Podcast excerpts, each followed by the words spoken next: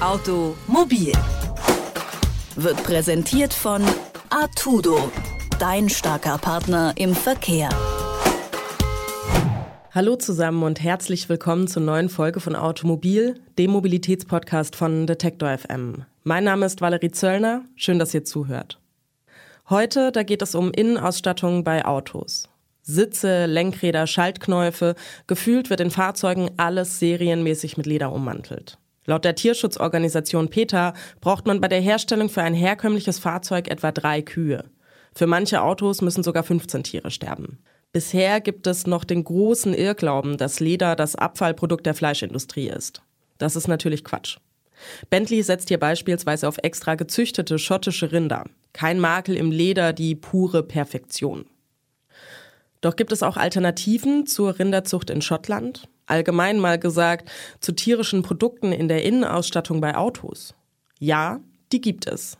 Und der Umschwung in der Autobranche kommt. Langsam, aber stetig. Denn die Umstellung fällt schwer. Von Stoffsitzen über die Kleb- und Schmierstoffe bis hin zur serienmäßigen Innenausstattung. Überall findet man tierische Produkte. Sei das nun die Wolle von Schafen in den Autos sitzen oder eben die simple Ummantelung der Innenausstattung mit Leder. Den Blick sollten wir zuallererst auf den ökologischen Fußabdruck richten. Denn echtes Leder hat definitiv keine gute Ökobilanz. Allein 500 Liter Wasser braucht man zum Gerben von einem Quadratmeter Leder. Also ohne Futter und Trinken für die Tiere und so weiter. Da schneiden im Vergleich die nicht tierischen Lederimitate mit nicht einmal 100 Liter Wasser deutlich besser ab. Vorab können wir also schon mal sagen, vegane Innenausstattungen haben unangefochten eine deutlich bessere Ökobilanz. Doch nun die große Frage, welche Alternativen gibt es eigentlich bei der Herstellung von nicht tierischen Innenausstattungen? Die machen mit Hefezellen ähm, Kollagen, was dann traditionell zu Leder gegerbt wird. Oder wir haben anderen Wettbewerber in den USA, die mit Hefezellen Spinnseide machen, was dann zum technischen Material verarbeitet wird.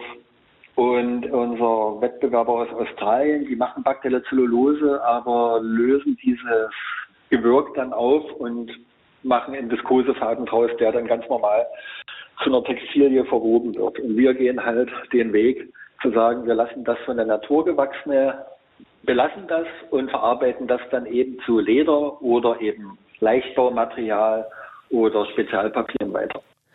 Das war Bernhard Schipper von Scoby Tech in Leipzig. Das ist ein Startup, das nachempfundenes Leder aus bakterieller Zellulose herstellt. Und wie er eben gesagt hat, es gibt super viele vegane Möglichkeiten, sogenanntes nachempfundenes Leder herzustellen. Zum Beispiel eben Hefezellen, die gegerbt werden oder Spinnenseite, die weiterverarbeitet wird oder auch bakterielle Zellulose, die zu Viskosefäden und dann zu Textilien verwebt wird. Als Beispiel nehmen wir heute mal das Startup aus Leipzig. Herrn Schipper habe ich gefragt, wie bei Ihnen das vegane Leder konkret hergestellt wird. Äh, meine Pilzkultur ist das nicht. Das ist immer das große, das große Missverständnis. Mhm. Ähm, wir züchten Zellulose, also reine, hundertprozentig reine Zellulose. Und ähm, wir haben eine symbiotische Kultur aus Hefen und Bakterien. Und da ist es so, Hefen können Stoffwechsel nur bedingt machen mit Kohlenhydraten. Und es ist so, dass die Hefen verstoffwechseln Kohlenhydrate zu Alkohol und die Bakterien ernähren sich dann von diesem Alkohol, der da entsteht. Ich tue das jetzt mal abkürzen. Mhm. Und lassen, um sich gegen Umwelteinflüsse zu schützen, auf ihrer Nährlösung einen Biofilm wachsen, der reine 100, aus 100%ig reiner Zellulose besteht und nach einem gewissen Zeitraum, nach einem sehr langen Zeitraum ernten wir das. Das ist dann eine Zelluloseschicht, die ist so zwischen vier und sechs Zentimeter dick, also ein richtig dickes Gebilde und das wird dann geerntet. Das wiegt dann auch sehr viel. Da sind 98 Prozent Wasser drin und dann wird das dehydriert und geht dann in die Aufreinigung. Und wenn wir dann das Material aufgereinigt haben, also alle Restbestandteile ausgewaschen haben in dem, langen, in dem längeren Prozess, also äh, Nährlösung, abgestorbene Hefen und Bakterienkulturen, dann geht das in diese Veredelungsstufe, wo dann eben Leder draus gemacht wird oder Papier und so weiter. Nachempfundenes Leder aber aus bakterieller Zellulose, gezüchtet mit Hilfe von Pilzkulturen im Labor. Das Material ist laut Hersteller komfortabel, reißfest und atmungsaktiv, eben wie Leder.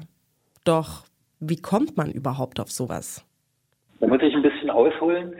Ähm, ich war 2013, 14 äh, künstlerischer Mitarbeiter an der Burg Giebichenstein in Halle und wir haben ähm, ein Semesterprojekt gemacht zum Thema Internet der Dinge mit Fokus auf Nachhaltigkeit und einer unserer Studenten kam auf die Idee, äh, eine Motorradweste mit dem Internet der Dinge zu verknüpfen, mit Sensorik und allem, was dazugehört und hat gesagt, er möchte als Trägermaterial für die Motorradweste statt des Leders was anderes nehmen und kam auf die Idee, das mit Bakteller Zellulose zu machen. Und da habe ich dann mit meiner Partnerin drüber gesprochen, der Frau Wendel, und da haben wir gesagt, ey, das haben wir ja zu Hause, weil wir eh fermentieren und äh, dann lass uns doch äh, das machen und vielleicht schaffen wir das ja innerhalb eines Semesters. Und das war im Prinzip die die Ausgangsidee. Und dann war relativ schnell klar, dass äh, das hat gut funktioniert, äh, dass wir das ernsthaft weiter betreiben wollen und haben von diesem Prototyp ausgehend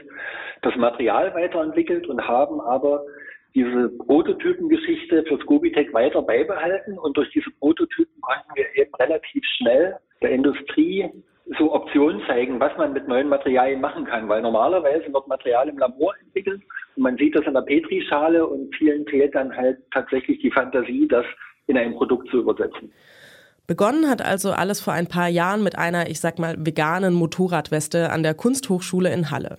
Nun stellt sich mir hier die Frage, wie groß ist eigentlich das Interesse an veganen Innenausstattungen bei Autos seitens der Automobilbranche? Die Antwort ist sehr groß. Nicht tierische Innenausstattungen sind heute definitiv kein Einzelfall mehr. Es gibt schon jetzt mehrere große Autohersteller, die standardmäßig vegane Innenausstattungen anbieten. Zum Beispiel Citroën oder Dacia, Ford oder auch Luxusmarken wie Mercedes und Tesla, nur um ein paar zu nennen. Doch aufgepasst. Vegan ist nicht immer gleich gut für die Umwelt. Zur Ökobilanz der Innenausstattung zählt nämlich noch der Unterschied zwischen recycelbar und nicht recycelbar. Klassisches Kunstleder, wie wir es kennen, ist häufig auf Latex- oder Erdölbasierten Trägern aufgebaut. Und nach der Nutzung landen Kunststoffrückstände massenhaft im Meer. Und eben auch das Recycling an sich ist ziemlich aufwendig.